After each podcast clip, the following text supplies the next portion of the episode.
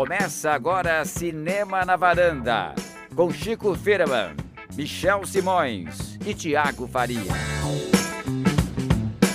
Varandeiras e varandeiros, bem-vindos a mais um Cinema na Varanda, eu sou Michel Simões e esse é o episódio número 291. Eu sei o que vocês viram no streaming passado, Tiago Faria. É um episódio de filmes de terror, Michel? Ah, com certeza, hein, Chico? Olha, de terror, de terrir, não, terrir não tem, tem também, né? De tudo, tem ficção científica, tem filme no ar, tem todos os tipos de filme de gênero que você possa imaginar. Cris, escalamos hoje 250 filmes para a gente debater, todos super criativos, com fórmulas novas, né? Cinema que. Pra, olhando para frente. Só que não. Ah, muito bem.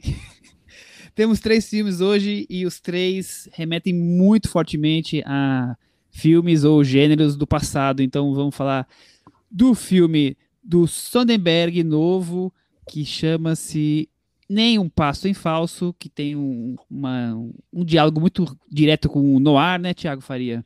Sim, Michel. E o filme do Soderbergh é um diretor que a gente ama falar mal, talvez. Ah, eu, eu sou fã. Desde que ele, que ele foi se aposentar, eu sou fã de falar mal dele, viu?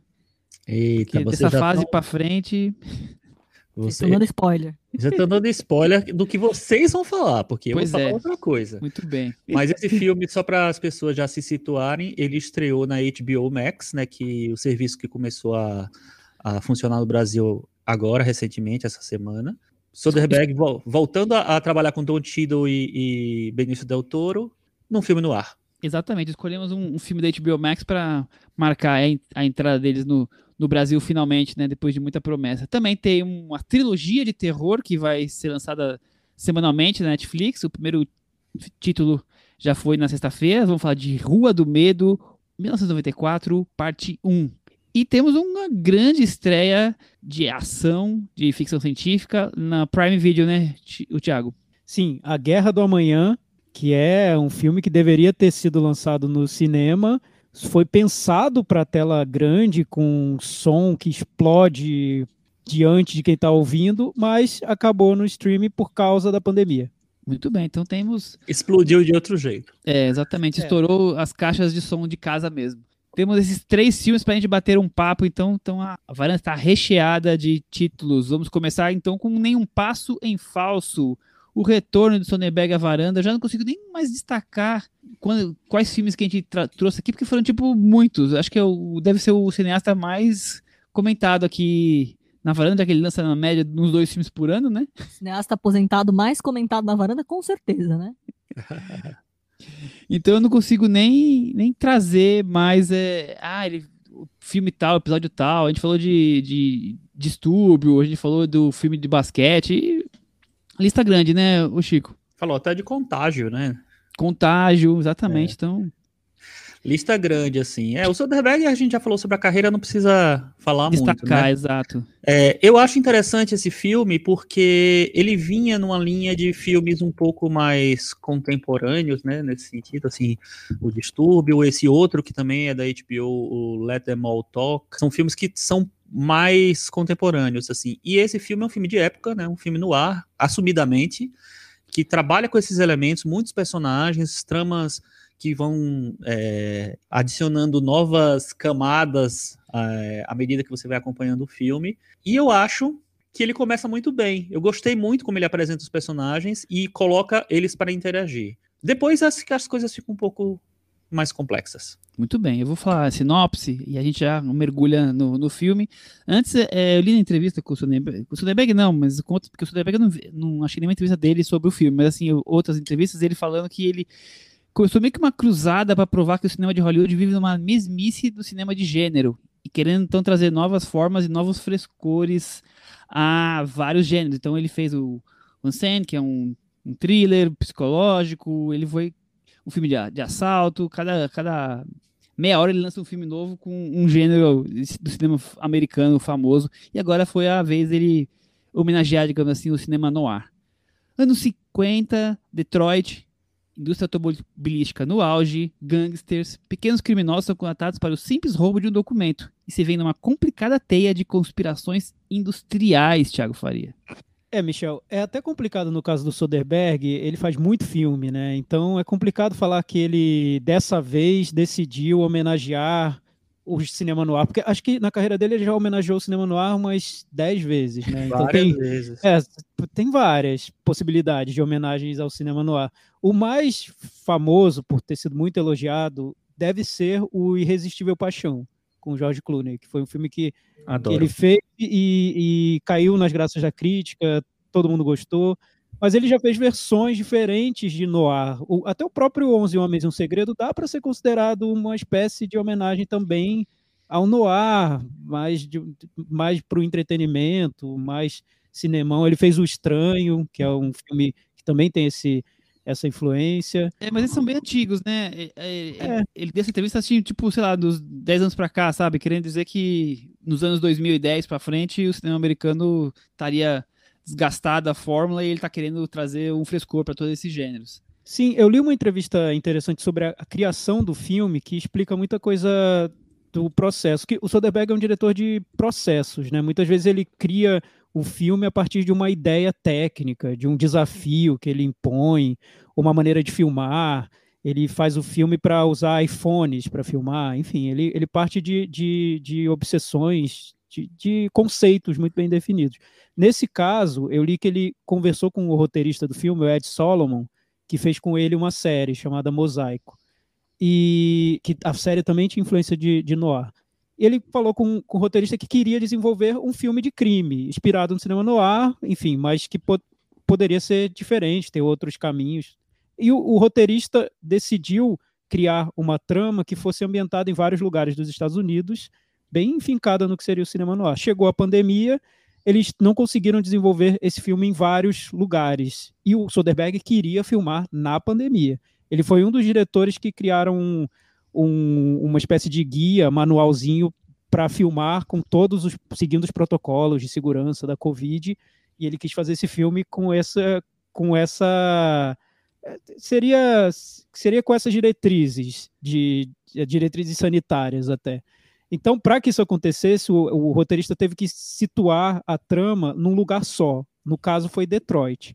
Mas a partir dessa ideia de fazer um filme em Detroit, o roteirista começou a pesquisar a história do, do que aconteceu nos anos 50 nessa região, e daí ele tirou uma trama ligada à indústria dos automóveis, que estava muito em alta nesse período. Daí foi surgindo o filme. Então, um filme que nasce com a ideia de ser um noir, tem que se adaptar a regras da pandemia, cria-se todo um, um, contexto social, porque o roteirista foi pesquisar sobre isso, e daí temos o novo projeto do, do Soderbergh. Ele nasce de, da união de todos esses fatores. Não sei nem por onde começar agora. Eu, eu, tem tudo isso no filme, tá, tem, tá sim, sem né? dúvida, sem dúvida. Eu também vi essa entrevista. Ele tem tudo isso realmente, né? Eu, eu só não sei se a execução conseguiu dar cabo de, de tudo isso de, de maneira equilibrada, digamos assim. E, porque eu acho que o, o cinema noir pede um, um tipo de, de, filmagem, de estilo narrativo mais sofisticado. E, e, também o cinema noir tem uma coisa muito forte de uma ambiguidade moral. E eu, eu vejo muito mais um, um, um filme querendo é, contar essa trama com mini reviravoltas a todo momento do que ter esse tipo de sofisticação e de charme que o cinema noir sabia tratar. Então é muito mais uma traminha, um, um que dá o um golpe no outro, que faz o outro tropeçar, que o outro cai ali na frente, o outro pega, parece maluca. Chico Firma. Olha, eu vou discordar de você, porque eu acho que tem essas questões morais, sim. Tem várias coisas em relação à traição, a traição é, de marido e mulher e a traição de amigos e de parceiros, de, de comparsas. Eu acho que tem uma, tem uma discussão, sim. E o, o cinema noir também é, é, é essa sequência de reviravoltas, né? Eles têm isso realmente, assim. No final, as coisas meio que se desconstroem e a verdade, uma outra verdade aparece e tal. Então eu acho que tem, que eu acho que ele tem isso sim. Acho que ele administra isso de uma maneira talvez meio apressada no final do filme. É, mas eu acho que, como eu falei antes, que a apresentação da história eu acho boa. Acho que ele desenvolve bem os personagens, ele, ele apresenta com, com tranquilidade cada personagem, começa a, colocar os, eles interagindo. Eu gosto muito da escalação dos atores, eu acho que é um, um dos grandes pontos do filme, pontos fortes do filme. Gosto muito do Chido do Benicio Del Toro e gosto de vários coadjuvantes, assim. É curioso que a, a mulher que faz a, a esposa do David Harbour, a Amy Simons, ela é diretora também. Ela fez aquele filme She Dies Tomorrow, sabe? Que tá até na, na, na Amazon Prime. Mas enfim, eu acho que os atores seguram muito o filme. Tem atores super bons ali. E eu gosto muito como a trama vai ficando rocambolesca é, até a primeira metade do filme. Depois eu acho que essa tranquilidade que tem no começo, ela fica um pouco mais desregulada. Não dá, não dá muita conta, na verdade, de manter aquela trama tão interessante como no começo, para mim, pelo menos para mim. Eu achei, diante dos últimos filmes do Soderbergh, um dos mais interessantes. É, isso não é muito positivo, né? É, Vídeo é, lavanderia. É, Vídeo claro. lavanderia. Não, claro que é positivo. Se eu tivesse achado a mesma coisa, ia ser complexo. Mas recapitulando o que eu tava falando, então eu acho que tem essas coisas reviravoltas, mas não tem a sofisticação que o cinema noir pede, entendeu? Não tem um diretor ali trazendo clima, trazendo atmosfera. Tem só um diretor preocupado em contar essas tramas e subtramas e reviravoltas. Para mim, essa é a pobreza de, desse filme. Eu acho que ele tá é, é um cinema noir em que o, essa coisa tão matemática, tão calculista do Soderbergh, é quase um anticlima. Ele está ali tão preocupado em, em, fazer mil enquadramentos rebuscados que as cenas vão, vão perdendo, para mim, o foco e o prazer de assisti-las. É, é, você está ali num, diálogo que vai ter uma, uma reviravolta, alguma coisa, ele está ali preocupado em corta daqui, abre dali, estica, coloca uma grande angular, quer dizer, ele está ali fazendo um, um circo, um, um picadeiro completo do, de, de, olha como eu consigo fazer mil coisas com essa cena. E o mais importante, que é o que está ali acontecendo do próprio do roteiro, para mim vai ficando meio banal no jeito que ele conta tudo isso. Então, eu acho também que ele perde um pouquinho a trama em si, mas eu acho que essa preocupação visual, de construção de imagem e tudo, também é uma característica do cinema no ar, né? Tem muitos filmes no ar que tem essa essa característica. Já tá na cara que eu sou muito mais favorável ao filme do que você, né? Ah, isso aí não mas, se discute, né? Mas eu acho que. Eu entendo o que você quer dizer, assim. Ele, tá, é, ele não é um, exatamente um grande filme no ar. E eu não sei se hoje em dia tem alguns filmes que a gente dá, dá pra dizer que são filmes no ar, que são grandes filmes no ar, mas eu acho que ele pega as lógicas do noir e faz coisas interessantes ali. Em algum momento ele para de fazer, sei lá. E aí, Thiago, tá de espectador? Até agora. É, eu tô, acompanhando aqui a discussão, o ping-pong entre vocês. Eu concordo mais com o Chico e vamos pro Meta Varanda. Não, é, que bom. O... eu, eu, eu, eu vejo que eu gosto das ideias do filme, todas. Eu acho que ele é bem fiel, sim, ao espírito do, do cinema noir. É porque cinema noir não, é, não tem só um, uma manifestação, né? Ele tem várias ondas no ar. O Soderbergh até diz que que eles ficaram discutindo, ele e o roteirista, se, se, se, a adaptação seria do noir dos anos 50 ou do noir dos anos 70. Então, assim, para quem gosta de se aprofundar nessas discussões sobre estilo, gênero, tem prato cheio quando se fala em noir. Mas eu lembro quando a gente até comentou sobre isso num, num episódio, num Belas Artes, falando de um filme noir que agora fugiu o nome em português, que a gente comentou a liberdade que esse cinema trazia para os cineastas. Então era meio parque de diversão, né? E por isso que foi um cinema que os franceses da Novelle Vague adotaram, porque era aquele aquele filme que permite tudo. Você pode levar a trama para onde você quiser. O espectador está muito na mão do, do, do, cineasta, né? E participa de uma brincadeira. Ele se entrega a um jogo. E eu acho que o filme de Soderbergh tem esse espírito, sim, do início ao fim. Ele, ele coloca o público na pele de personagens que são bandidos ali de meia tigela, né? Nossa, que expressão cringe. Mas enfim, bandidos, ah. bandidozinhos ali de ladrões de galinha que vão aos poucos se vendo dentro de uma conspiração que envolve personagens cada vez mais poderosos do sistema capitalista. Então, é um filme que vai vai colocando esses personagens num, numa, num esquema muito maior do que eles imaginavam, e o espectador vai descobrindo esse esquema junto com os personagens.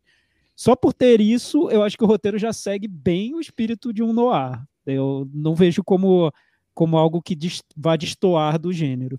E o que o Soderbergh faz para botar a marca dele é, por um lado, estilisticamente, ele quer fazer todos esses enquadramentos modernos, digitais, então ele usa uma câmera de olho de peixe no filme, que dá, dá um visual distorcido, que, claro, muita gente vai achar algo gratuito, mas o próprio gênero noir permite essas invenções formais, e o Soderbergh se aproveita do gênero para fazer isso, né? E o roteiro, por outro lado, vai virando um filme quase social, até virar um filme social, de realismo social no final. Você descobre que é inspirado numa história real. No, no final do filme aparecem os créditos finais localizando a gente no, no, na situação que ocorreu. Então, ele sai de um, de, um, de um ambiente de fantasia, no ar, de um filme que seria bobinho, só de reviravoltas até chegar num lugar que a gente não espera, pelo menos eu não esperava que fosse chegar, de uma denúncia quase. Chegando envolvendo né? é, envolvendo uma conspiração né? é, inspirada num, num fato real. Então, é, eu acho que é, que é fiel, sim. O que, o que me deixa mais frustrado com o filme é porque eu estou falando tudo isso que eu falei, que parece um grande elogio, mas assistindo ao filme eu não consegui sentir tanto prazer quanto eu sinto assistindo a um bom filme no ar porque eu vejo o que o Chico falou, o Soderbergh apresenta muito bem os filmes, os personagens. O início do filme eu gosto muito.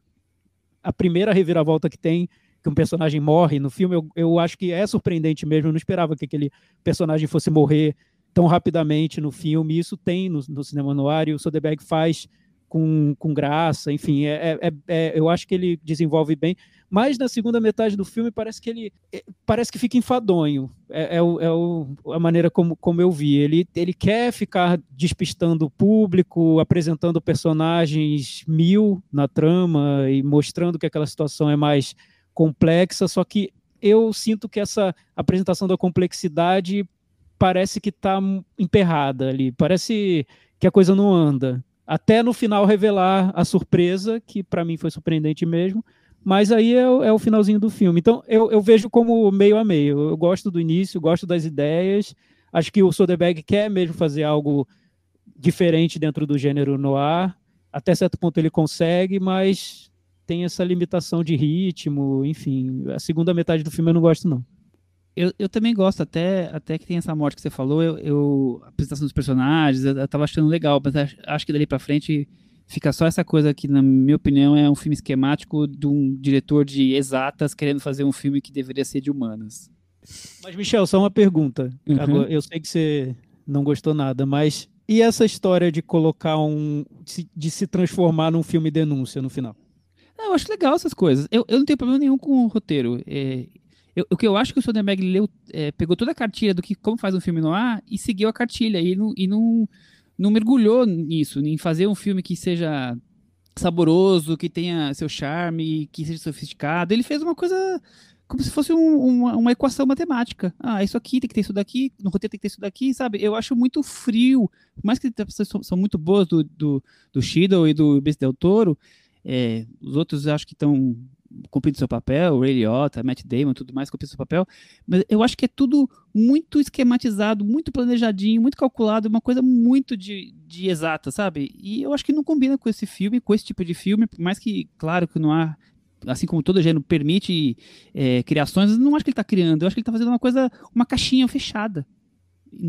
Como se limitasse o filme, não desse liberdade para o filme crescer, tivesse seus, seus espaços, entendeu? Como se fosse uma árvore que você colocou dentro de um, um caixão de cimento ali, ele não consegue se desenvolver bem. Ele não fez os buraquinhos para as raízes saírem. Deixa, deixa correr na terra a raiz, né? oh, o Michel tá, tá aí, tá filosofando quase. Tá eu, eu acho, mas assim, eu concordo porque eu acho que ele não deixa o filme respirar, se é isso, se é essa metáfora sim, da sim, seria isso. É. É. Então, o filme, eu, eu, eu sinto também isso na segunda metade, que ele tem uma estrutura de roteiro que ele que tá tão fechada, né, que tem cada cena vai revelar um ponto ali daquela trama que no final e parece que ali e aquilo aquilo trava o filme para mim. Eu eu parece que ele só quer despejar aquelas informações que são muitas, aqueles personagens que são tantos, os nomes que a gente tem que memorizar rápido ou não vai entender nada da trama, sabe? Esse tipo de coisa que é, a, parece é que a, o, o, o, espectador que entrar na brincadeira vai ter que fazer um esforço ou já vai ter que estar tá pronto para entrar, porque não é tão simples entrar assim, não é, não é tão prazeroso. Pelo menos foi, foi como eu vi. Eu não, não senti um filme divertido, como talvez ele quisesse fazer. E lembro da entrevista do roteirista, ele quis fazer um filme divertido, que ele fala, a ideia foi fazer um filme de entretenimento, a, a, a partir de todas essas, essas, essas intenções nossas, mas foi fazer um filme de entretenimento. Eu, enfim, na segunda e... metade eu não achei nada divertido. E ele é tão controlador que ele é o diretor de fotografia e o editor do filme Soderbergh. É realmente ele, ele, brincando ele com o meu brinquedo, ele, né? Mas ele faz isso em vários filmes, sim, né? Sim, sim, sim. É, é só mais eu... um exemplo de como ele controla tudo. Michel um trabalho tem... em equipe. Michel gente, não, eu não gosta de gente controlador. Michel não gosta. Faz, faz 20 anos, gente. Eu, acho, eu só acho isso. Michel. Não, eu qual acho foi, que qual foi, Não, tem uma curiosidade. Com, Michel, qual foi o último filme bom do Soderbergh, ah, na sua opinião? Que olhar, teria que olhar a carreira Sexo, dele. Mentiras e Videotape. É, talvez. Não, Michel, Michel critica o cara por ser, por ser de exatas e controlador. Qual é o último filme? Eu teria que olhar a minha planilha para. eu, eu não é lembro a sequência. Não é só porque eu sou organizado que eu, que eu acho que todo filme tem que ser assim, entendeu? As não, coisas são não, diferentes. Eu tô, tô, tô brincando. Tô eu brincando. sei, eu sei. O High Flying Bird você achou legal, não achou não? Eu achei três estrelas, sim. Então, Ah, ó, tá então, vendo? Três estrelas para Gostou, gostou. praticamente um milhão de estrelas. Mas, mas, mas eu, eu, eu, eu, eu gosto, mas eu acho que é um filme chato. Não, eu É, também acho. eu chato. também acho que é chato. Eu acho chato. O, é, o- eu último- o- eu, eu tenho esse problema de, de- E pior é que eu gostava muito do Soderbergh no começo. Tem um Eu acho filme que o melhor foi Contágio mesmo dos últimos, da- do- É. dos últimos 20 anos aí. Então, mas Contágio eu tinha achado um filme enfadonho também. Eu só Eu gostei, gostei quando, muito quando eu vi. no contexto da pandemia. Aí eu entendi que tinha coisas interessantes ali. Mas também, né, com esse contexto, o Contágio ia Tudo ficar muda, né?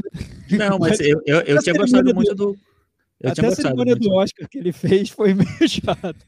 Mas, mas, mas então, eu- eu voltando agora, bem recentemente, um filme que também o Michel não gosta e dividiu a varanda, tá na HBO Max também, que é o Let Them All Talk, com a Meryl Streep, que foi um filme que me surpreendeu, porque esse elemento que eu encontro em todos os filmes do Soderbergh, que é o elemento de me fazer cair em tédio, nesse filme não teve. Eu achei que foi um filme que, que, que tem ritmo, que desenvolve bem a trama, os personagens. É muito mais simples do que o Soderbergh costuma fazer. E talvez Exato. por isso tenha, tenha funcionado para mim.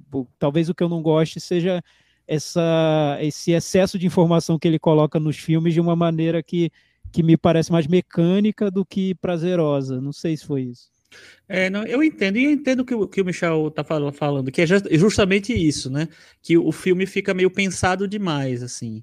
E aí eu comparo realmente com o, o Irresistível Paixão, né? Que eu revi recentemente, que é um filme que eu amo, adoro, acho maravilhoso, e que também tem essa uma inspiração no ar, menos direta do que, do que essa daqui, mas tem, com certeza, e que eu acho um filme muito bom. Muito bom. E que respira, que dá, sabe, que dá é, espaço para os personagens se desenvolverem, para os atores construírem os personagens. Achei, agora revendo, achei a Jennifer Lopez incrível no filme também. O George Clooney também tá super bem. Eu, eu acho que esse filme novo não tem definitivamente o mesmo a mesma liberdade, o mesmo frescor que, que o Resistível Paixão tem. Mas, eu, a, mas ainda assim eu consegui ver várias coisas que, que eu me, me apeguei ali. Eu, é, eu gosto muito da direção de atores, eu gosto mu- muito da apresentação dos personagens, como eu já falei. Eu acho só que ele fica mais burocrático, realmente, na segunda metade, assim. E eu também gosto da virada final, ou seja, de uma característica no ar que ele, ele repete. Assim, não sei, eu, eu acho que é um filme que poderia ser melhor, sim, mas não acho ele ruim, não. Acho, pelo contrário, eu acho ele bom. Vamos, Metavaranda. Chico Filho, mas eu vou dar 4,5. E você? Eu vou dar seis. Tiago, Eu vou dar 5,5. com essas notas, nenhum passo em falso. Ficou com 53 no Metavaranda e tá aqui penduradinho, Cris. É, o pessoal foi uma mãe aí pra esse Soderbergh. Né? Cris se manifesta. Você tem algo a dizer sobre esse filme, Cris? Eu, assim como o nosso ombudsman Ale Maruti, dei WO. Eu não consegui passar dos 40 minutos, infelizmente. É, pra você ver que a média tá ruim, né? Do, tem cinco pessoas da varanda, Duas duas, deram. WO. e um quase quis crucificar o coitado do diretor. Não, então, eu ainda acho que ele constrói os personagens assim com algum carisma. Eu comentei com o Michel na hora que tem aquele personagem que tem amante, que quer encontrar a chave de um cofre, aí tem uma cena divertida tal. Só que depois eu acho que a história vai assim, indo, indo, indo e acaba num fundo. Mas enfim. É, pra, pra Acaba ter uma ideia, a primeira questão ali que o filme coloca é, é buscar um documento dentro de um cofre. Então, É. para tornar isso isso muito divertido e, e atraente, você tem que ser um diretor talvez muito, muito bom. Não sei se o Soderbergh chega a tanto, né? Outra coisa de destaque também são as máscaras, que é a mesma qualidade é, da- das máscaras de anti-Covid que estão sendo distribuídas nos supermercados brasileiros, né? Menos igual. Realmente. Uma curiosidade é que é, no elenco do filme tem o Brandon Fraser, né? Que, enfim, foi Nossa, uma... que- e, e bem diferente, né? É, tá- ele, tá bem, ele tá bem gordo, na verdade. Aí eu fui pesquisar e aí eu vi que ele realmente ele engordou pra fazer um outro filme. Engordou pra fazer um, um personagem que tem 210 quilos, Eu uma achei coisa que, assim. ele, que ele tinha sido escolhido porque ele tava gordo, não? Eu e- pensei, e eu pensei que era efe- efeito visual. Que é né? do, é, Eu- do, é do Darren Aronofsky, né? É, exatamente. Provavelmente até ele pode ter sido chamado porque ele tava gordo, mas ele engordou por, causa de outro filme. Entendi. Então deixamos o filme novo do Sonnenberg pendurado. A estreia da HBO Max aqui na varanda ficou aí mais ou menos. Vamos falar agora então de filme de terror. Vamos falar de Rua do Medo, 1994, parte 1. Pois a trilogia aí que vai, que vai ser em três sexta-feiras sucessivas, os lançamentos, é dirigido pela Lee Janiak, uma cineasta americana de 41 anos. Esse é o segundo longa-metragem dela. O primeiro foi também um filme de terror chamado Honeymoon, que eu suspeito que o Chico deve ter visto. Eu vi. É um filme interessante, mas não, eu acho que ele. Não sei, acho que ele se perde um pouquinho em algum momento, assim, mas é interessante, é bem diferente do, do horror que ela faz, um filme de horror também, né? Mas é, é bem diferente do horror que ela faz nesse filme, que tem eh, um horror mais de referência e tal. Ele é mais sensorial, é mais esquisito tal. E por conta desse, desse filme, que fez um sucessinho no- em circuitos é, de festivais e tal, ele, ela dirigiu Série, várias né, coisas na. TV. Então É. ela, ela terminou indo dirigir alguns episódios da série Pânico, que passou na MTV, e da série Outcast. E aí o passaporte para voltar para um longa-metragem estava assinado. Pois é. Tiago, você viu ou não? Não vi, Michel. É, também não. Vamos partir para a sinopse, para a gente poder ter, mer- mergulhar na história do filme e até, como o Thiago já falou no começo, sobre as- essas questões de filmes que iam para o cinema e tudo mais, de estúdios, vamos brincar sobre isso também. Uma maldição de séculos começa a atormentar uma cidade numa série de crimes ligados a um grupo de adolescentes, para evitar o máximo de spoiler, Thiago Faria. É, foi, foi sucinto. Sucinto. É, como eu disse do Soderbergh, esse para mim é o episódio 51. Uma boa ideia. Eu também acho uma boa ideia o Rua do Medo, porque filme de terror é, desses dos anos 80 e depois dos anos 90, a tradição é criar várias continuações, né? Você lança o primeiro, faz sucesso e lança 10 depois, até o você saturar o vilão e, enfim, perder totalmente a graça, mas você leva até o fim. E nesse caso, eles criaram um, um filme de terror que já tem três partes de uma vez só. Então, você assiste ao primeiro numa semana, o segundo na. E, e vai acompanhando na, na, nas semanas seguintes. A ideia, pra, por incrível que pareça, não era ter lançado no streaming, na Netflix, era ter lançado nos cinemas. Era um projeto da Fox que depois foi cair nas mãos da, da Netflix. Por isso eu Era acho uma ideia diferente. Da Fox ser comprada pela Disney, né? É, exato. Eu não sei o que aconteceu aí no meio do caminho, porque a Fox foi comprada pela Disney, alguns filmes ficaram num limbo. A gente tinha É, falado eu- sobre A eu- Mulher eu na. Janela, né? O projeto foi vendido para a Fox antes de, de ter a negociação. Começou a filmagens na época que estava fechando o, o contrato. Então ficou num- ali numa situação como é que fica, como é que não fica. E quando terminou, a Disney falou: Eu não faço filmes de terror, então não, não, não cabe no meu portfólio. Aí a Netflix se interessou, foi isso. Ou seja, como diz a Cris no começo do episódio, acabou fundo. Exatamente. Poderia ter sido um filme Disney, olha só, que, que diferente. A Disney falou, não é comigo. E é um, é um best-seller, né? É, é, vem de uma- do- dos livros Rua do Medo, da, do R.L. Stein. Não sei como é que é a pronúncia do, do, do autor. Então já, já vem uma série de livros, então já da onde ele se baseia, né? E a Leite Janek também diz em, em entrevistas que ela já fazia tempo que queria adaptar esses livros e ela f- surgiu uma oportunidade. E o legal é que desde que surgiu o projeto, sempre foi pensado numa trilogia. Não tinha definido ainda se lançar a cada seis meses, a cada três meses, a cada semana, até porque ia ser nos cinemas, né? Mas já foi uma ideia parecida com o Senhor dos Anéis. Vamos filmar tudo de uma vez, a ideia tá pronta e vamos lançar. E pelo que eu entendi do projeto, esse primeiro tem se passa em 1994, o segundo, que se passa nos anos 70, também vai ter alguns lances da história desses personagens de 94 também, e o terceiro também, dos dois filmes. Foi É, o que eu entendi. É, eu, eu também, ela também na entrevista ela, ela diz que vai ser uma interligação maior do que simplesmente uma continuação, que vai ter aí, são filmes individuais, mas que tem um- uma trama maior que liga todos eles. Se fosse uma série, aqu- aquelas séries que você tem uma continuação, mas você consegue assistir um, um filme separado e você não tem problema, diferente de uma série, sei lá, como Twin Peaks, você vê um título um- no meio, você fica perdido, né? Tem começo, meio e fim e termina, mas você vê o todo, tem algo adicional que vai te criar É, emoções. Mas o que eu achei mais interessante nessa ideia, como, como o Thiago falou, é um, o projeto parece muito interessante, porque é, é um tipo de ligação entre os filmes bem, bem diferente do que, do que a gente vê normalmente, né? A ligação vai voltando no passado e mostrando que o lugar é amaldiçoado, que existe uma maldição ali. Na verdade, esse filme já, já fala um pouquinho disso. E a ideia também é emular os tipos de filmes e, e da época que está sendo mostrada, né? Então, dos, o filme dos anos 70 vai ter essa, esse toque mais de horror dos anos 70. Eu não sei qual vai ser o toque do, horror- do horror de 1660, mas enfim. Eu vou É. guardar esse spoiler pra depois, mas eu, eu- Olha, fica, pra, fica pro futuro.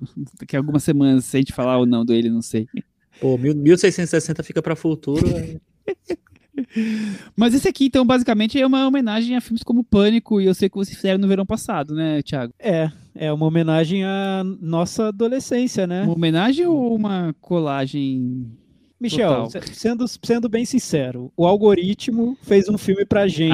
Aê, sim, é isso, né? Cris. Então, eu não queria abrir isso tão rápido, porque pode parecer que eu sou, tô sendo cruel com o coitado do filme.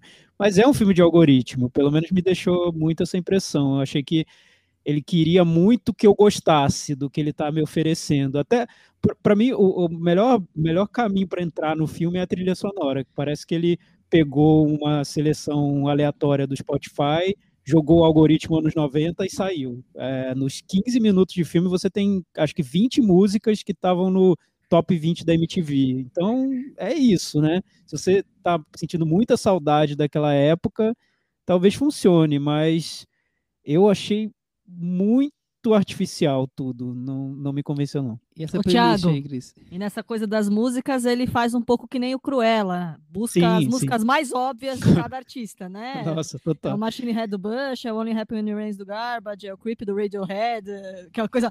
Quer, quer coisa mais clichê do que usar Creep do Radiohead para um adolescente existencial? Não tem. Nossa. É, então, mas Não o que tem. eu vejo, Cris, hoje, é que pra gente realmente, eu, eu achei super óbvio, né? Você pegou as músicas que, como, como eu disse, que estavam no top 20 MTV e pronto, acabou. É que tem uma geração, vou falar sobre os, vou, vou, vou pagar de tio, Cris, Gen né? Mas tem uma geração nova que, para ela, a- esse- essas músicas dos anos 90 estão virando referência, né? Então tem, tá uma onda de retornar o- ao grunge, a estilos dos anos 90. Então talvez para essa geração mais nova possa parecer algo com um certo frescor. Para mim parece muito esquemático. Ele quer quer me conquistar, quer, quer me fazer sentir saudade. É isso, resumindo. O, o Chico, em entrevistas, eu li que ela queria fazer um filme assustador, sangrento, mas também fosse divertido. Ela conseguiu? É, ela fala que, a- que o Pânico, né, o filme Pânico foi, é, foi a grande referência é, para ela fazer esse filme. Eu acho que é engraçado, porque quando a gente comentou aqui do It, né, é, da versão nova do It, assim, o Thiago falou, ah, é baseado em em Stranger Things, aí, enfim, sai- a gente saiu no, no episódio no- na porrada, mas, mas tempos, né? porque eu, pois é, porque eu, eu acho é, que é Cara diferente. cara ainda. Eu acho bem diferente, assim, o It do, do Stranger Things. Esse filme, eu, eu concordo totalmente com o Thiago. Pra mim, é um filme de algoritmo. E pra mim, Stranger Things, apesar de ir por um outro lado, nessa questão de mais de humor, de morte, etc. Pra mim, Stranger Things é a base desse filme. É muito parecido. É muito parecido. A, a- a- inclusive no uso da, a- da trilha sonora, sabe? É um filme muito sem, é, sem personalidade. É totalmente mecânico para mim. Eu, eu acho ele simpático, porque, enfim, é, é, simpático, né? Adolescentes fugindo da morte, etc e tal. Mas eu acho ele muito, muito feito na, no algoritmo, sim. Eu ouvindo vocês falarem, é, para mim, duas palavras eu resumo o filme com duas palavras que vocês comentaram: o, o, o, simpático que o Chico falou e o algoritmo que o Thiago trouxe é, é um filme que tem. É, é, uma, é não é nenhuma homenagem a, a, aos filmes como Pânico, é, é ele é, com uma pequena roupagem, com personagens talvez um pouquinho mais jovens e com um, um, um linguajar mais geração Z, digamos assim, né? Com questões entre eles no, relacionais que estão mais ligados com com até com hoje do que com o 94, talvez. Eu fico, acho até que isso é, é meio discrepante. Eu acho que ele tem um, uma coisa da relação entre eles que é até mais moderna do que era naquele, naquela época. Mas é um filme que tem. O que, que tem que ter pra, pra eu fazer um filme que nem Pânico, que nem eu sei que fizeram no verão passado? Ah, tem que ter isso, isso, isso. Tá bom, então vou colocar tudo isso daqui e vou trazer essa, essa trama e vou juntar com o que eu vou fazer da trilogia. Então, mas por outro lado, eu acho que ele consegue ser simpático, ele consegue ele não me faz rir, mas ele me, eu, eu assisto ele com um certo prazer de estar tá ali, sabe, passando. Eu, isso não me não, não deixa o filme bom, mas não é aquele filme que fala, nossa, que saco, não acaba isso nunca. Eu fiquei assistindo ali as peripécias na escola da, daquela molecada sem maiores é, dramas, Thiago. As peripécias daquela molecada. Cringe, né? Não, cringe. a gente tá, ah, a gente tá bem Bateu os né? recordes de cringe. Não, tá Cris tá aqui a rolando do barulho. A turma do barulho. é. Na sessão da tarde. É, Michel, então, eu, eu, concordo em parte, em parte com você. Primeiro, essa comparação, jogar tudo no mesmo balaio, o Pânico, e eu sei que vocês fizeram no, no verão passado, eu acho Pânico outra coisa. É um filme. É enfim, quase um pecado. É, eu achei, eu sofri aqui, eu do, doeu por dentro. Esse Rua do Medo eu compararia mais com eu sei que vocês fizeram no verão passado, sim. Que é um filme bem genérico, que só ficou porque muita gente viu na época e hoje lembra com saudade da adolescência. Só por isso, porque é um filme bem nada. O, o Eu Sei já era, uma, já era uma cópia do Pânico, né? É que Tentava Pânico, ser, né? É que o Pânico era, era um diretor que fazia esses filmes nos anos 80 revendo o que ele fez com um olhar muito. Tem um significado maior ali, né? É, é, um, é um olhar, maior, é um olhar assim. cínico quase para aquele gênero. É, é uma comédia muito de, comédia de horror, mas feita de um jeito muito particular por aquele diretor que fez aqueles filmes antes. Então eu acho que é outra coisa. No, o Rua do Medo nem consegue, nem chega no, no dedinho do pé do pânico. Eu é, acho. É, não, é muito outra coisa. É só é, não, usar máscara, o, tocar o, telefone, o, essas coisas, né? Não, eu tô é essas referências. Assim. É, não, eu, eu sei que vocês fizeram no ano passado, é muito ruim. É, é ruim, é um filme ruim demais. É, o Pânico é um filme muito legal, é muito bom. Aqu aquela sequência de abertura do Pânico, ah, tudo bem, já pode falar, já passou na sessão da tarde, né? tarde já. Com, com você se você é, segurando a personagem por meia hora e depois é, matando a personagem principal, assim, para depois começar uma outra trama, aquilo ali é muito legal, é muito bom.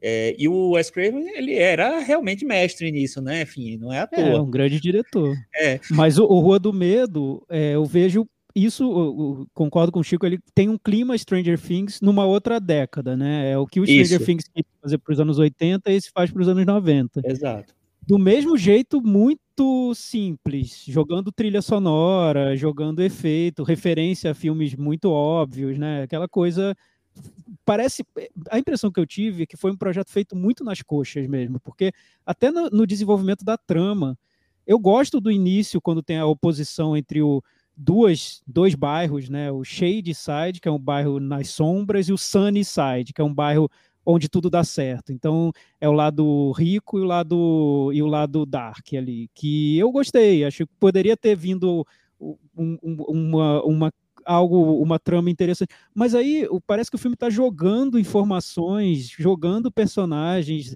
Aquela história do, tem, tem uma história de uma bruxa que tem uma maldição, e você não sabe exatamente de onde veio aquela maldição. As regras são construídas no decorrer do filme de uma maneira que me pareceu muito aleatória. Você não, não tem muito sentido o que vai acontecendo e e você fica toda hora se perguntando, é, por que, que ela fez isso antes se, se ela ia fazer isso? Sabe, o filme que, que te distrai o tempo todo da trama porque tá todo furado. Não, não sei.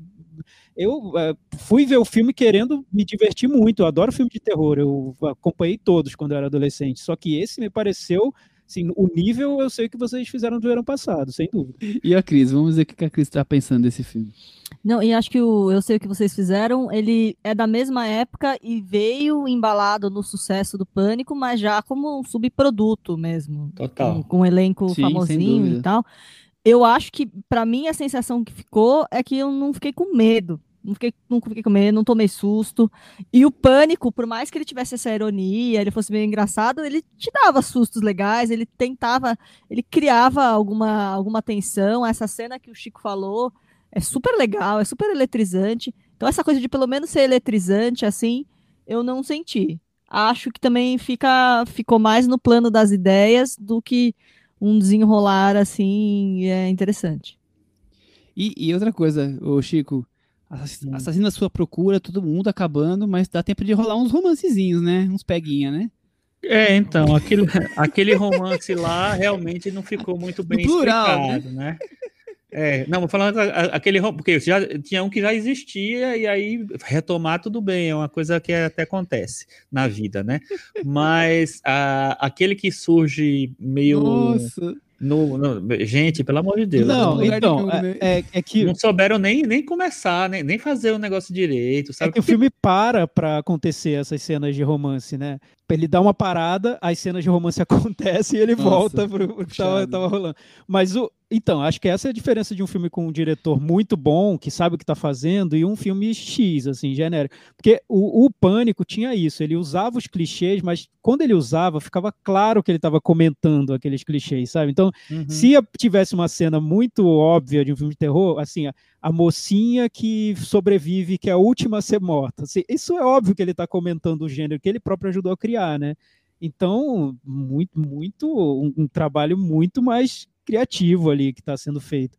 Nesse caso, chegou num ponto em que eu estava questionando qual foi, qual, qual é a dessa série de livros? Por que, que ela fez sucesso? De onde vem o sucesso? Se é, é isso? É, são os adolescentes correndo atrás um do, do outro, tipo, é uma bruxa, a maldição de uma bruxa que de repente possui um e não possui outro e possui quem Mas isso quer. é muito legal, Se você Thiago. toca no osso da bruxa, não, achei de uma mas enfim, talvez achei talvez muito ruim. Achei muito ruim. nos outros filmes, né? Vamos então vamos ver. Vamos eu, eu, não sei, eu, eu tô em dúvida claro que vai ser explicado. Mas, é, mas desse, nesse filme eh, deixou tudo para mim no ar de uma, de uma maneira que me pareceu mais preguiçosa do que instigante mesmo. Mas talvez eu vá queimar minha língua no terceiro filme, não sei. Não, mas ó, ó, ó eu, eu acho assim, eu, eu, eu entendo e eu critico junto essa coisa de que é um filme frágil, que é muito programadinho, com todas as coisas que estão fazendo sucesso hoje em dia, e com, essa, com a, é, essa nostalgia que se tem dos anos 90 hoje. A estrutura é muito parecida com Stranger Things, mas dentro disso, eu acho que ele é articulado. Não acho que ele é um filme que é Meio, ah, fora eh, essa a, a, coisa do romance que eu achei muito mal, muito jogado assim, do nada. Eu acho que é um filme articuladinho assim, a, a história. E, e assim, ele é concebido para ser uma série, então as explicações não estão todas ali. É, Calma, é, Thiago. Você vai saber, você vai ver, saber. Eu, vou, eu tô esperando ansiosamente pelas explicações. O problema do filme, eu acho, é que ele tem que resolver tudo dentro de um período curto de tempo, né? Os personagens estão correndo de um mal que existe lá, e eles precisam ir entendendo o que está acontecendo num curto período de tempo. Até chegar num ponto que eles encontram uma lista telefônica, né? Isso, eu, eu acho que um diretor bom trataria isso com muito humor, e esse filme não trata com tanto humor, esse tipo de, de truque, né? De, ah, opa, simpatia, tropecei né? numa lista é. telefônica, vou ligar aqui para a pessoa. Não, é, só, simpático, não é? Não, é, não, não consegue fazer essas coisas. Mas né? tudo bem, é, enfim. E é interessante que. Achei ali... mais irritante que simpático. eu não fiquei achei irritante, eu, só, eu fiquei frustrado de ser um filme tão, tão pré-programado. Mas a, a, diretora, ela cita também um outro filme que foi que é uma referência para ela, pessoal, que é Os Jovens Bruxas que ela inclusive fala que ela teve associada ao projeto do remake que teve, acho que 2019 ou 2020, que terminou nas mãos de outra pessoa. Durante um tempo ela ficou associada a, a esse projeto, mas no, que era um projeto grande, maior e tal. Aí depois não deu certo o projeto por algum motivo. Passou, ela saiu, passou para outra pessoa e fizeram um filme um pouco menor. mas ela fala do Jovens Bruxas como do original, né, como um filme também que é referência para ela, que é tal. E o Jovens Bruxas eu já acho um filme meio fraco. É um filme simpático que representa talvez o cinema pop, o cinema Nossa, de fantasia cinema, dos anos Jovens 90. Bruxas. Eu também vi. Mas eu não acho que ele é tão bom quanto o Pânico, por exemplo. Já, e naquela época eu já não achei. Então, não sei, eu acho que ela tem. Talvez seja um filme meio parecido com Jovens Bruxas nesse sentido, sabe? Num- Numa simplicidade talvez muito grande, assim. Eu, te- eu tenho lembranças ruins do Jovens Bruxas, mas foi um filme que cresceu para uma geração de agora, porque traz toda, toda essa questão feminina no filme, né? Então cresce. Se a geração de agora valoriza muito isso nos filmes, então ela fez um filme que a heroína é lésbica, tem um romance gay no filme, então tem conexões, né, que você consegue é, criar.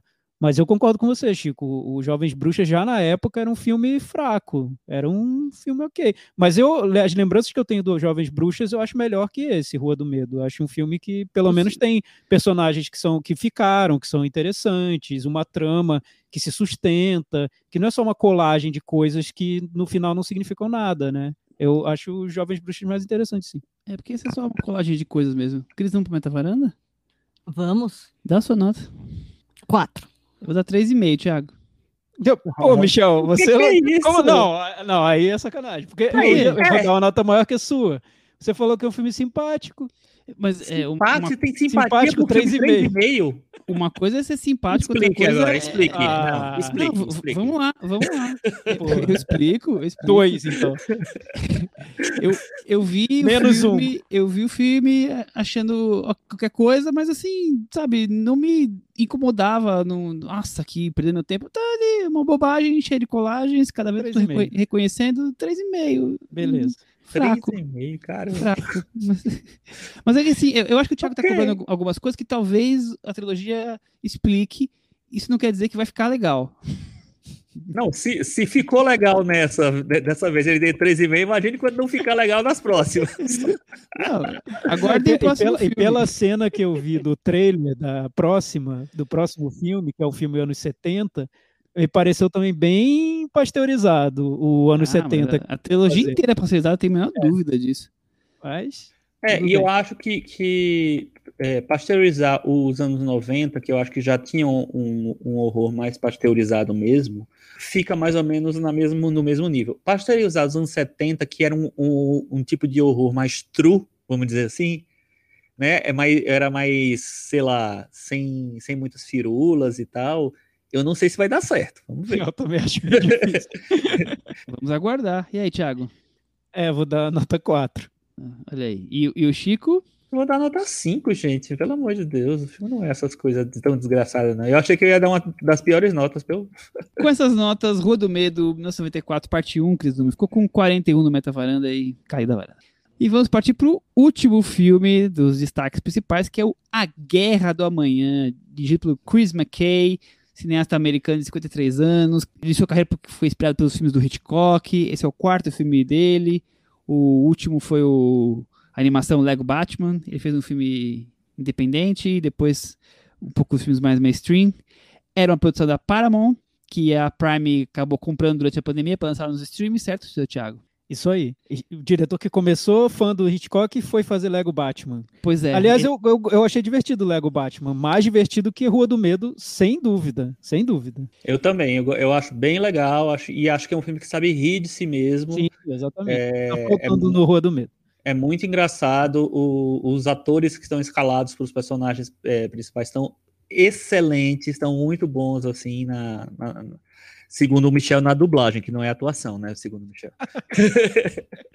A dublagem, exatamente. A dublagem, o Michael Cera e o Will Arnett. Mas é isso, né? É- é- aí teve, começou essa transição, né? Dele. Ele fez o, o Lego Batman 2 também, que vai estrear, acho que no ano que vem. Mas essa transição do Lego Batman, que foi um filme que fez bastante sucesso, que foi bem é, super bem criticado, inclusive, enfim, para um filme de live action é um pouco mais complexo. Vamos ver. Vamos para a sinopse então, Cris. O planeta corre perigo. Daqui a 30 anos entramos numa guerra contra alienígenas e estamos perdendo.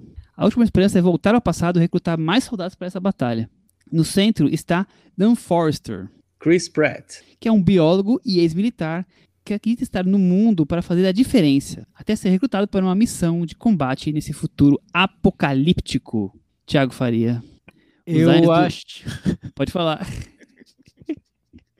eu acho que é um filme simpático. Nota. Olha! eu acho que nem simpático ele é esse aí, viu? Pô, Michel, assim, eu, quando eu tava vendo o filme, eu tava pensando, pô, Michel vai curtir esse aí, só que não. Vai, vai. O que, que eu tô fazendo assistindo isso aqui? Essa era a pergunta. É, pra, pra mim, o, o que ele tem de melhor, sempre tentando ver o, o lado bom da vida, né? É que ele me surpreendeu, ele surpreende na maneira como ele vai sempre criando uma possibilidade diferente para a trama, né? Se você for no fim do filme você relembra o que viu, ele começa com um jogo de futebol da seleção brasileira Com seleção muito com o Peralta. Peralta, o nosso craque Peralta, o craque Paz, e termina com explosões na neve, no Ártico. Então ele, ele e vai e nesse meio tempo ele vai no futuro, volta para o passado. vai- é, é um filme bem te- teve uma oficina criativa de roteiro para desenvolver essa trama. É um Como filme sem ele- limites. É sem limites.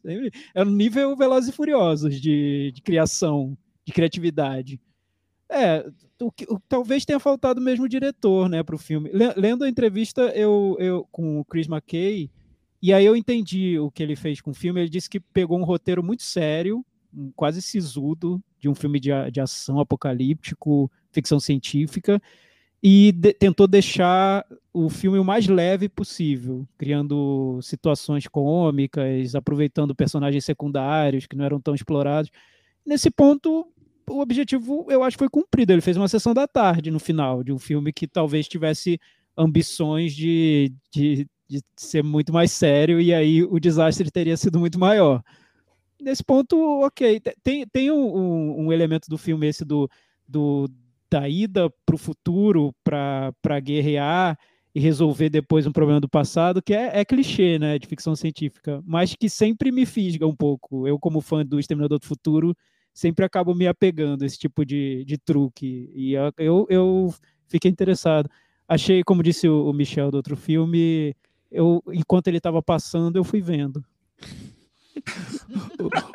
O Chris tem ali os aliens do, do Ridley Scott, também a viagem no tempo para salvar uma guerra e a trilha do, do início, que parece muito com o James Cameron, é também uma colagem de, de alguns sucessos antigos, né?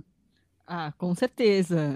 Logo no começo a gente já foi lembrando de Exterminador do Futuro, mas eu acho que tem um pouco disso que o, o Thiago falou. Como é meio sem limites para sonhar, tem algumas coisas que acabam te surpreendendo e, e tentando sair um pouco do, do, do que seria o comum. Para mim, uma das coisas que eu achei interessantes é essa coisa da, da convocação de cidadãos comuns para tentar entrar na guerra, uma coisa militarista. Nisso, o, o personagem do Chris Pratt acaba se destacando, que eu acho que cria situações interessantes, mas também não avança muito. Acho que poderia, é, uma guerra em que os civis vão pegar em armas de militares, tal, sei lá. Mas ele não consegue se aprofundar muito nisso, acaba indo para uma narrativa mais familiar. E aí a narrativa familiar eu já acho que fica um pouco, Nossa. de novo, um pouco Velozes e Furiosos, né? Que gosta de falar de abre aspas família. Me lembrou também do Army of the Dead, do nosso querido Zack Snyder, que Verdade. acaba indo pra família, né? Ele fa- vai fazer um filme de zumbi, acaba fazendo um filme família. Sei lá porquê, mas É, faz. Até, até, até, não querendo dar spoiler, mas dando um pouco, né? A pensata final do filme, eu falo, nossa, é uma coisa, é um filme para toda essa porrada, todas essas gosmas, esses monstros para ficar falando sobre o poder da família, né? Sim, é isso. Família, eu nunca vou te abandonar e tal, enfim. Então, mas eu acho que ele, ele tenta criar essa coisa do ah, um portal do tempo. É, é- tudo são ideias interessantes, só que eu realmente acho que ele não consegue nos conduzir por essa ideia realmente interessante e nos deixar fascinado o tempo inteiro. É que tem muitas ideias juntas interessantes, né? E aí juntar tudo é difícil. O, Chico, você também achou um típico pro do cinema de Hollywood, aquele né, coisa do blockbuster hum, o mais caro possível, o menos criativo possível? Então, vocês sabem que eu amo ficção científica, né? Sou o maior defensor do gênero fantasia e sempre tento olhar pelo lado, pelos pontos positivos, como o Thiago falou. Poliana, Poliana, vamos lá. Eu tô cego, gente. Eu não vi nada que prestasse nesse filme. Eu achei um filme Ah, chato, chato, chato. Impressionantemente chato. Achei um filme que não consegue se desenvolver nem, nem de uma maneira né, de uma maneira pop e é, nem como, é, conseguindo construir personagens ou fazer qualquer coisa interessante. Acho tudo reciclado e reciclado no- do, do jeito mais aguado possível, sabe? E eu até fiquei impressionado porque Chris McKay, eu tinha gostado muito do humor dele, do, do sarcasmo dele no Lego Batman. Nesse filme eu não vejo nada, de verdade. Acho que o Chris Pratt tá emulando o personagem dele no, no Guardiões da Galáxia.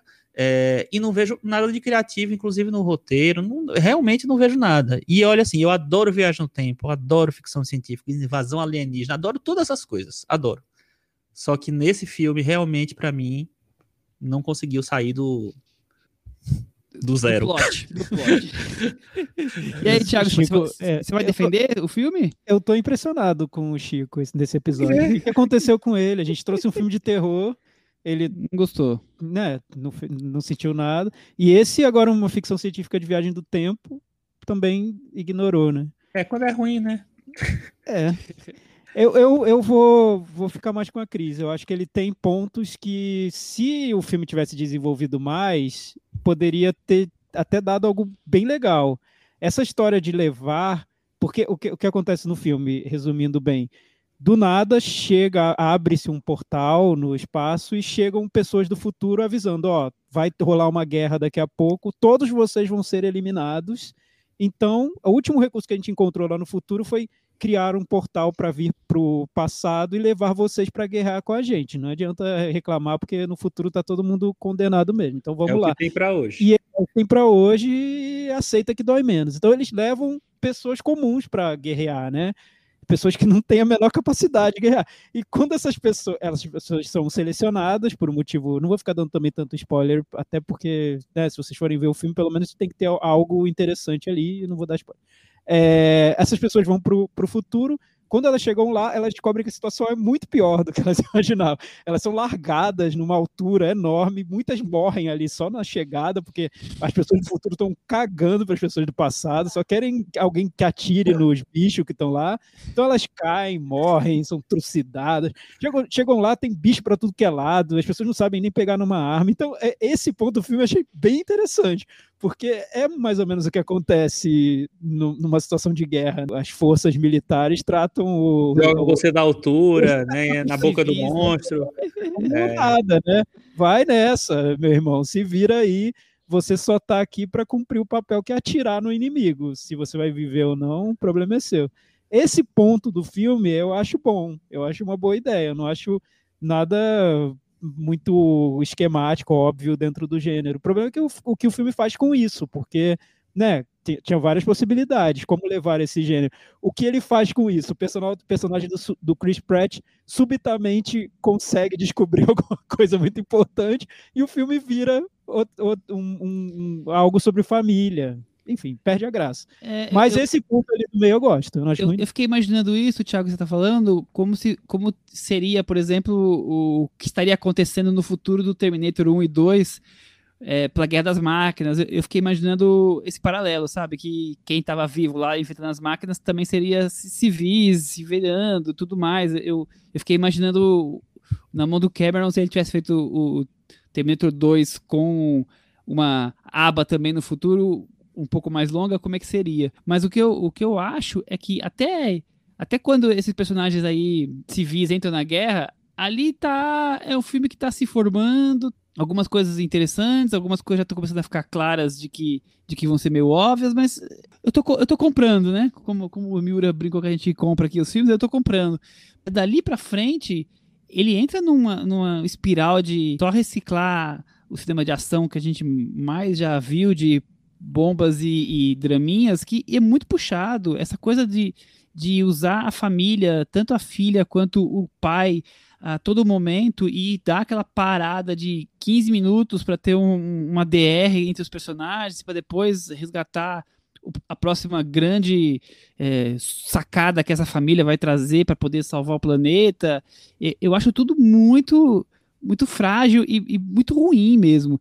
E, e também a- essa coisa do roteiro que vai cada vez mais telegrafado, tá? é tão óbvio que uma coisinha que apareceu por um segundo em algum momento vai ser dada ali na frente, assim, é, ele vai deixando as pistas tão uh, com, com alerta vermelho, assim, ó, olha aqui, tem uma pista que vai acontecer no futuro, vou usar isso daqui umas três, quatro vezes, que eu acho também bem, bem básico. Agora, para mim, o que mais chama atenção de tudo isso é que para mim são dois filmes em um. E, e, não tô falando que o filme se muda. Na verdade, eu acho que a parte 1 e a parte 2 estão todas embutidas num filme de duas horas e meia.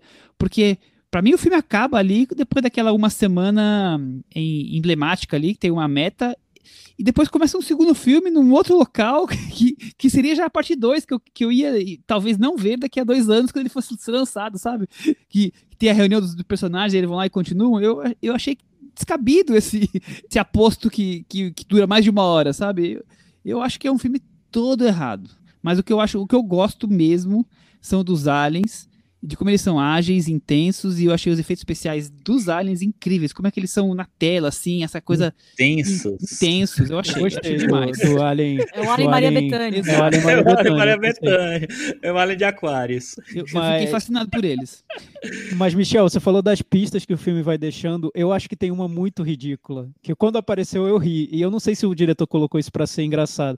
Porque no início do filme, na primeira parte do filme, o, o Chris Pratt ele é um professor. Ele é veterano de guerra, professor, encanador, físico, tudo que você quiser ele é. Ele é professor também. Então ele é professor de uma escola de criancinhas. E tem uma criancinha, por algum motivo, que é obcecada por vulcões, por vulcões, né? Então você não sabe por que, essa criancinha essa, é obcecada é por vulcões. É. Então fica, o filme frisa isso na, naquela cena que eu, eu passei 15 minutos pensando, por que ele colocou isso aí. Aí, depois desses 15 minutos, eu pensei, ah, Thiago, que idiota, né? Daqui a pouco vai aparecer alguma coisa relacionada a vulcão. Assim, dito é. e feito, né? É muito ridículo como ele joga é. essa, essas pistas no filme. É, é, é, bem básico mesmo nesse ponto. Não, e a cena que, em que isso é consumado, gente, é, é mais ridículo ainda. É, assim, a gente, precisa, a gente precisa de uma informação muito importante sobre vulcões. Quem vamos procurar? Nossa, tem um, um menino. garoto de 10 anos. Quem irá me defender? Gente, é ridículo, gente. É muito ridículo. Cris, é... socorre esse filme, vai, por favor. Ah, não tem salvação. Não.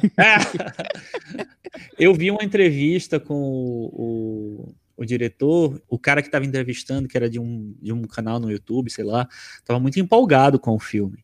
E aí ele perguntando se tinha referências a Alien, a Aliens, e ele falou sim, foram as minhas maiores inspirações. O que eu consegui fazer com esse filme, eu espero que as pessoas. Mano, o que eu consegui fazer já, já me deu uma facada no coração, porque assim, você não conseguiu fazer nada, querido mas nada mesmo. Chico, só para você, só para essa facada entrar mais fundo, ele diz que as influências dos filmes foram Spielberg, Joe Dante, George Miller e John Carpenter. Mas ele é. falou nessa entrevista de James Cameron do Aliens e Ridley Scott também, por causa das criaturas também, né? Mais. Eu tem eu, referências certas, mas ele não soube ler essas referências. Não, eu, eu acho... não teve capacidade de fazer, né? Porque eu é. sinto falta de diretor no filme total, mesmo. Poderia total. ser qualquer um. É muito, é, parece série, né? Parece três episódios de uma série que eles condensaram ali no filme. O, o que tem demais para mim no filme do Soderbergh tem de menos aqui, que é um diretor conduzindo isso tudo. Então a gente podia tentar trazer o Soderbergh para esse filme, né? Trabalhar juntos, né? Quem sabe? Ah, seria interessante. Aí sim seria surpreendente. É. O se que o Soderbergh achei... tivesse feito esse filme. Tem uma, uma, uma, frase que o Michel falou no Rua do Medo, que o Thiago citou, inclusive, que foi o filme passando e eu achando aqui, ok, e tal, legal e tal, enfim. X. Então, para mim, esse foi o episódio passando, passando o pano. Michel passando o pano no Rua do Medo, Tiago passando o pano na Guerra do Amanhã e eu passando o pano no Soderbergh. Para mim foi esse, assim. Encontramos uma Só a Cris que não passa pano. Pronto. A Cris ela abandona mesmo. abandona. Ela troca sem dó. Instagram de e eu, e eu acho que tem, tem a ver mesmo com o que eu ia falar, assim. Eu acho que o, o maior pecado desse filme é que ele não é um filme divertido. Ele tenta ser divertido, mas ele não consegue. Então, é, para mim, isso é um pecado nesse tipo de filme. Porque tá claro que esse, filme, esse tipo de filme, ele pode até ser um pouquinho, um pouco mais sério, mas ele tem que ter um senso de, de entretenimento muito grande, muito forte. É, e esse filme não tem. Ele, é, ele é. Eu, eu acho ele chato. Eu, só tem uma, uma, coisa legal no filme, Cris. Hum. Saber que o Brasil vai estar na final da Copa do Mundo, né? A próxima. É, eu achei bom. É. Isso é bom. Com o Peralta. Michel, é, Peralta já, tá, já tá escalado? Ainda não foi nem convocado. não foi tá... nem, nem existe, aliás. Nem é. foi descoberto. Nem falar seleção de basquete, né, Michel? Fa- é, de basquete eu sei mais, mas, mas eu tô meio, ainda- meio chateado da derrota de ontem. E agora tá rolando a Cova América, que eu não tô acompanhando. Nesse momento tá jogando Brasil e Peru, mas eu não sei nem o que tá acontecendo, porque eu não tô acompanhando. Não, Não sei se- talvez a Às história. vezes o Tite chamou o né? Peralta, né? E eu não tô sabendo quem é o Peralta. Pode ser. Vários atletas tiveram Covid e tiveram que ser afastados e o Peralta foi descoberto. Pode Quem ser sabe? isso. Pode né? ser, pode ser. Que beleza. Vamos pro Meta Varanda? Vamos. Dois e meio, Cris. E você? Hoje o Michel tá se superando. Ele tirou o episódio. Que que é isso? Gente, é uma bomba. É- Eu acho que é o pior filme que eu vi esse ano até agora. Não, Michel, você fala isso toda semana pra algum é, isso é verdade. Aí, enfim. Então, é pra você ver como, como a cada semana eles vão se superando. é a minha nota mais baixa do ano, eu já, já percebi aqui. Qual tá foi a bom. sua nota mais baixa de todos os tempos? Ah, de todos os tempos, eu vou procurar aqui. Com certeza Vai- tem um zero, tem um. Não, meio não meio tão- ponto deve ter. Sim, Isso não é tão não. cruel. Tem nota 1. Nota 1 pra dois filmes eu dei. Olha. Porta dos Fundos, Contrato Vitalício. Isso é horrível. Ah. e já não me sinto mais em casa nesse mundo. Ah, eu, Nossa. O Chico E também eu, deu hein? um pra esse. E Aliás, esses dois o Chico também deu um. eu não dei, nem um zero, nem um zero, é, meio ponto, sei lá. Deixa, eu- deixa eu descobrir, Chico, se você deu. Você deu zero. Olha, pra quem? Independence Day 2. Ah, esse é ruim mesmo. Ah, Chico, olha aí. Esse é ruim, mas talvez seja melhor do que não. A mais baixa do. Thiago foi nota 1 para Mais Forte que o Mundo, a história de José Aldo. e também para A Juventude, aquele clássico do cinema italiano. Nossa, E a é Cris dispa- disparou vários dois aqui. Não vou nem falar todos que são vários, mas inclusive Cats e a festa de formatura. Boa. É, a Cris tem, é a única que segue uma certa lógica aqui. Não. Mas vocês enrolaram para dar tempo de vocês escolherem uma nota mais baixa que a minha. Pra vocês É, exatamente. Se vocês Eu, quiserem. eu vou dar nota 1,5. e você, Thiago? Eu achei simpático, vou dar uma 4,5. Olha aí, o Thiago até que gostou do filme, no final das contas. Com essas notas, Cris Dume, a Guerra do Amanhã ficou com 29 no Metavaranda e foi engolido pelo Alien. O, o, o- o- como é que chama? Isso aqui, brancas, né?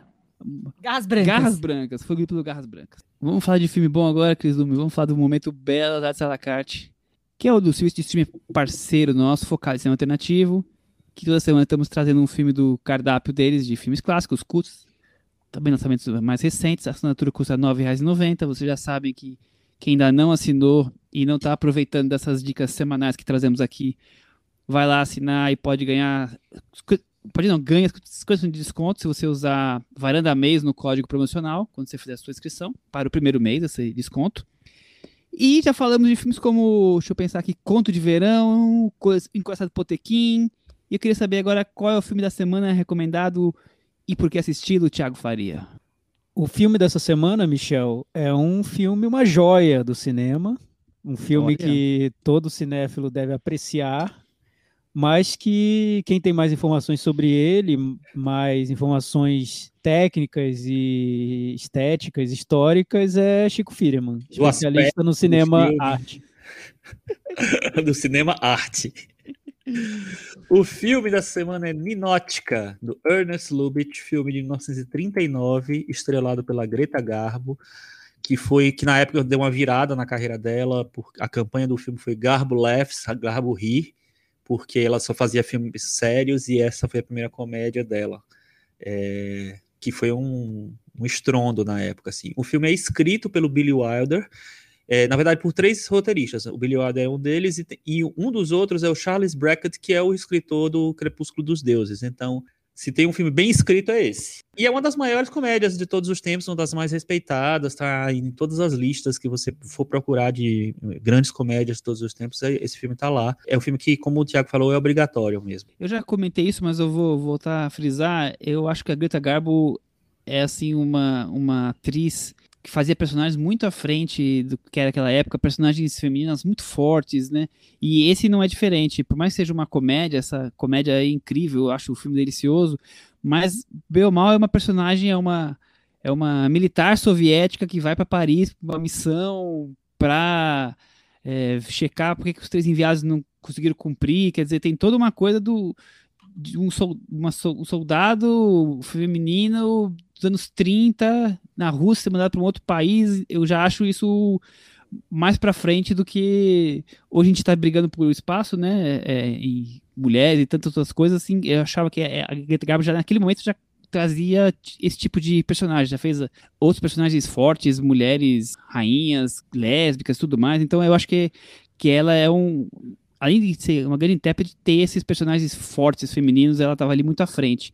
Mas o filme é uma sátira deliciosa sobre hábitos soviéticos, socialistas, propaganda de anti-Stalin. Eu acho uma comédia das melhores, realmente, Thiago. Eu concordo com você, Michel. E para mim é, é, um desses filmes que provam como os, as estrelas, né, os, os, os, atores, atrizes tinham um peso enorme no cinema que seguravam toda a estratégia de divulgação de um filme. Nesse caso era isso, né? Como disse o Chico, era o filme que o, o, o chamariz dele era você vai ver Greta Garbo rir. E é engraçado que lendo sobre o filme, encontrei uma muito engraçada da do, mais antiga resenha, que dizia assim: a Greta Garbo já tinha rido outras vezes, ela não começou a rir nesse filme. Ah. E é engraçado isso, porque para você ver a magia do cinema, né? O filme ficou conhecido como o filme da Greta Garbo rir, a Greta Garbo já tinha rido várias outras vezes, mas esse filme se cristalizou de tal jeito que virou o filme da, da Greta Garbo rindo. E tem essa cena em que a personagem, que é muito fechada, né, muito séria, sisudona mesmo, ri. É uma cena que é, que é tão, ao mesmo tempo é simples a maneira como ele constrói, mas é tão forte a reação da Greta Garbo, aquela risada, que a cena se torna antológica por esse simples motivo. Uma estrela muito importante para a época, que segurava um filme, mesmo com, com um roteiro muito engenhoso, criativo e tudo, mas que esse momento, essa risada da, da Greta Garbo torna o filme antológico, clássico, histórico. É, é impressionante. Então, recomendadíssimo Ninótica, do Ernest Lubitz com Greta Garbo. Partimos para o puxadinho da varanda. Chico Firman, teve alguém que nos deixou hoje, que é importante para o cinema. Estamos gravando na segunda-feira, 5 de julho. Exatamente, assim, hoje morreu o Richard Donner, né, um, para mim um dos grandes diretores do cinema pop do mundo, tal, é o diretor do, do primeiro Superman, dos Goonies, da Profecia, do Maverick, enfim, de, ele tem um monte de filme muito bom. Eu acho que era um, uma máquina mortífera também. Eu acho que era um diretor que conseguia pular de gêneros com muita facilidade, entregava muitos é, filmes com um senso de entretenimento muito grande, assim, que é o que faltou no, nos filmes do episódio de hoje, os filmes recentes, né? E aí eu queria deixar uma, uma dica lá que tá no HBO Max, que é o seguinte: o segundo filme do Superman, que chama Superman 2. criativo, criativo. Muito bom, criativo, novo. Esse filme é o seguinte: ele é, seria dirigido pelo Richard Donner, também, como, como ele fez o primeiro. Mas o Richard Donner brigou com a Warner na época e terminou saindo do projeto. Só que ele já tinha rodado o filme e tal, enfim. Entrou o Richard Lester, mudou, regravou várias cenas. Metade das cenas eu acho que ele, ele regravou e saiu o filme que ficou no cinema, que passou na sessão da tarde, passou em todos os lugares, etc. Em 2006, a Warner resolveu lançar a versão que nunca tinha ido ao ar nunca tinha ido lá, é ótimo. Nunca tinha ido para os cinemas, que é a versão do Richard Donner. Ele é como Superman 2, The Richard Donner Cut. Eu assisti há um tempo atrás, acho muito bom, muito boa versão. O do Richard Lester é bom também, mas essa é muito legal. É até legal comparar as duas.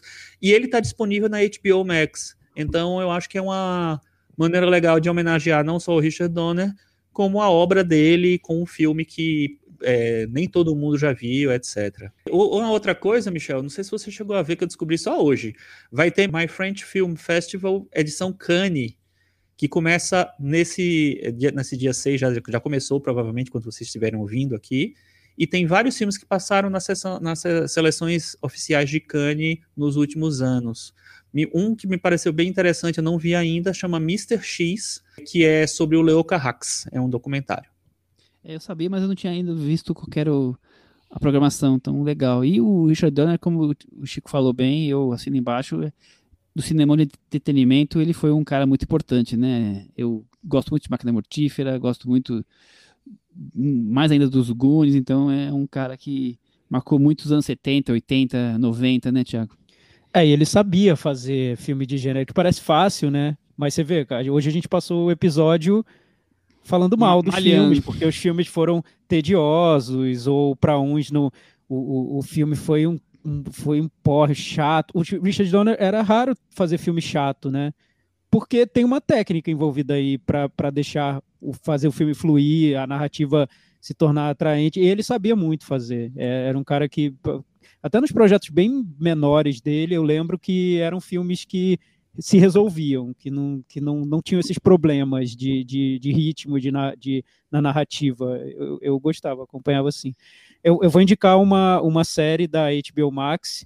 HBO Max é o streaming que a gente já falou aqui algumas vezes no episódio.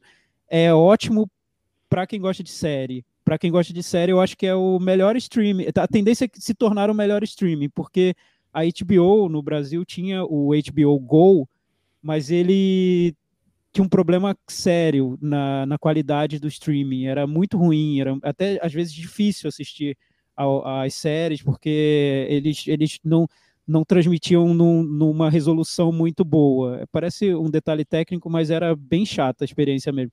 E o HBO Max resolveu isso, então tem um catálogo de grandes séries do, do acervo deles, desde Família Soprano, agora as mais recentes como Watchmen, I May Destroy, o The Leftovers, enfim, várias séries, até The Wire, Roma, enfim, para quem gosta de série, a tendência é se tornar o melhor streaming. E uma das séries recentes que, que eles colocaram no catálogo e que é boa, chama It's a Sin, é uma série inglesa do Russell T. Davies, que é o cara que criou Years and Years, que fez muito sucesso recentemente, e o Queer as Folk, que foi uma série que, que foi bem importante por, le levar, por levar personagens gays para a TV de uma maneira nada estereotipada. Essa série It's Assim é sobre a crise da AIDS no Reino Unido. Então, a premissa pode parecer bem deprê, e por isso que ela foi rejeitada por alguns canais, inclusive a BBC, mas o legal mesmo da série, do, do Russell T. Davis, é que ele cria toda uma atmosfera de amizade entre os personagens que formam um grupo é, que vive junto nos anos 80 e mostra como a AIDS chega de uma maneira, é, ao mesmo tempo é um furacão na vida desses personagens e um furacão inexplicável, porque o, a série pega um período ali dos anos 80 em que era difícil entender o que era a AIDS, não era tão simples saber o que era, qual era o efeito daquela, daquela doença, qual era o, é, quais, quais seriam as consequências daquilo. Então, é, é bem interessante para a geração de hoje ver como a AIDS era percebida bem no comecinho ali, por esses grupos desses de personagens. Eu, eu me surpreendi com a série, gostei. Cris? Vou, vou, aproveitar que o Thiago falou de algumas séries que estão no HBO Max, então vou dar uma dica bem rapidinho. Que no HBO Max tem o In Treatment, que é a série original que foi refilmada, vamos dizer assim, pelo Celton Mello, que virou sessão de terapia, que já, a, a, a versão brasileira já tem cinco temporadas, tem, tem, tem três temporadas com o Zé Carlos Machado e, e duas com o Celton Mello. E a versão. Essa é, não é exatamente a versão original. A versão original é uma série israelense. E essa é a, é a adaptação americana que é protagonizada pelo Gabriel Byrne. Eu vi as duas primeiras temporadas. A segunda eu não gosto tanto, a primeira eu acho muito legal. E ela foi meio que quase ipsis literis adaptada na primeira temporada da, da versão brasileira. Depois, mais para frente, ela passa a ter um roteiro original aqui no Brasil. Mas então é uma oportunidade de ver essa versão do In Treatment. Muito bem, então recomendadas aí as séries, o Shardonner e tudo mais. E vamos para aquela fase final, Chico Firma. O que, que é o momento agora? É o momento do Cantinho do Ouvinte. Com o Tiago Faria.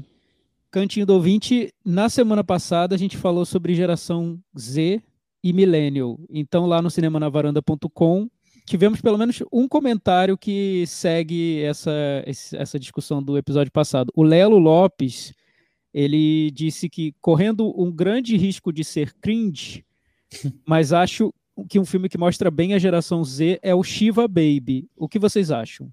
A gente comentou recentemente sobre Shiva Baby. Vocês acham que mostra bem a geração Z? Eu, como sou cringe, não sei nem direito o que é a geração Z, por mais que a gente tenha falado várias coisas, assim, não sei. Talvez sim, porque até porque a diretora é bem jovem, né? Ela é. Isso foi uma característica do filme que a gente levantou aqui, que ela fez o filme sobre as experiências dela na, na adolescência e, ela, e como eram experiências bem recentes, talvez. Eu, eu acho que tá naquela transição, sabe? Tá por ali. é, Um pezinho no milênio, um pezinho no geração Z, talvez. É, é, pode ser. Uma, uma transição, al- algo ali no meio do caminho, né? É, acho que sim. Legal, bem, lem- bem lembrado, Lelo Lopes. O Leonardo dos Santos, ele fez um comentário engraçado aqui, porque ele disse que como estava sem celular na semana passada, ele não ouviu o podcast anterior. Pois tenho por hábito ver os filmes que vocês comentam antes de ouvi-lo para evitar spoilers e induções interpretativas. Gostei do induções interpretativas, viu? Uau. É, enfim, olha o que a gente está provocando, viu, Chico? Como já comentei sobre espontânea aqui tempos atrás, me reservo ao direito de falar sobre o flagelo da semana passada. In the Heights, o filme do Lin-Manuel Miranda, é um instrumento de tortura camuflado de filme. Duas horas e vinte desperdiçadas da minha existência. Pior filme comentado na varanda em muito tempo. Espero que tenham detonado sem dó. E eu É, espero não que ele não ouça, tanto. vai pensar. Não chegou a tanto. Não chegou a tanto. É, não chegou a tanto. Leonardo. Não chegou a tanto, mas eu queria só dizer a ele que saiu o primeiro prêmio de melhores do ano, na verdade do semestre, da Hollywood Critics Association. E quem ganhou? Ah, mentira. Não é possível. Lá vem ele. Eu sabia. É. Eu acho que eu ainda acho que ele vai. é, eu acho que vai perder força porque não fez sucesso. Se tivesse feito sucesso, eu teria cravado fácil indicação ao Oscar para ele, mas acho que ficou mais difícil agora. Temos o Meta Varanda dos ouvintes. Temos isso que eu ia falar. né? Falamos sobre espontânea, sobre o crime em Rubê, né? Na semana passada. O espontânea, nós demos aqui 64 e os nossos ouvintes 61, notas bem parecidas. Já o crime Rubê eh, não foi tão bem avaliado pelos varandeiros, ouvintes. Aqui foi 62 e os, os ouvintes 50. Leonardo Augusto foi uma das pessoas que me mandou uma mensagem falando que não gostou tanto do filme, critica principalmente a segunda metade. Então, tem aí. Não tem Quem? tantos Qual defensores. Leonardo Augusto.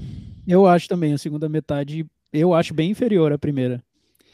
E eu não posso terminar o episódio de hoje sem trazer um tweet do arroba Marquinveja, repórter miseira, ele, ele se auto-intitula Cris Lume, e eu vou fazer pergunta pra você. Queridos, sabendo da desvalorização, falta de proteção do cinema nacional, vocês não são a favor do sistema de cotas para as notas de filmes brasileiros? Considerando o Metavaranda um dos sistemas de notas mais importantes do mundo, vocês deveriam se posicionar. Olha, Como ia funcionar? Explica, Cris. Eu não entendi. é uma nota de partida mais alta pro Ah, filme brasileiro. é. Teria que ser simpático, 8. Sou simpático, que, eu dei? Simpático 3,5, né? Isso, não, não, mas assim, por exemplo, o Michel tá querendo dar nota 4 pro filme, já é nota 6, entendeu? Ah, Se for tá. brasileiro.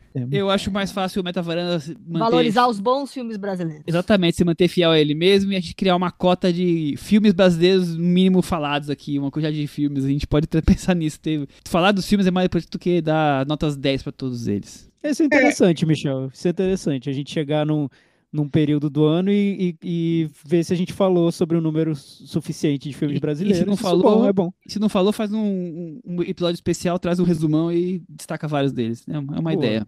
É, e a, e a gente, se- mas a gente sempre inclui, fala né, filme bastante já, brasileiro, é. inclusive filmes menores, assim, filmes mais autorais, que não tem, não são tão, tão divulgados, assim. Acho que a gente tem uma... É, mas a nota, nota é, é sagrado, né? Nota baixa é sagrado. Nota baixa e sagrado, meu É, Deus do céu. não consegue viver sem uma nota Não baixa. Então, consegue, É. não consegue. Não consegue, impressionante. Acho que depois dessa a gente só pode terminar, né, Cris? Temos um programa. melhor ficar por aqui, né? Tá bom, né? Terça e semana que vem. Tchau. Tchau. Tchau.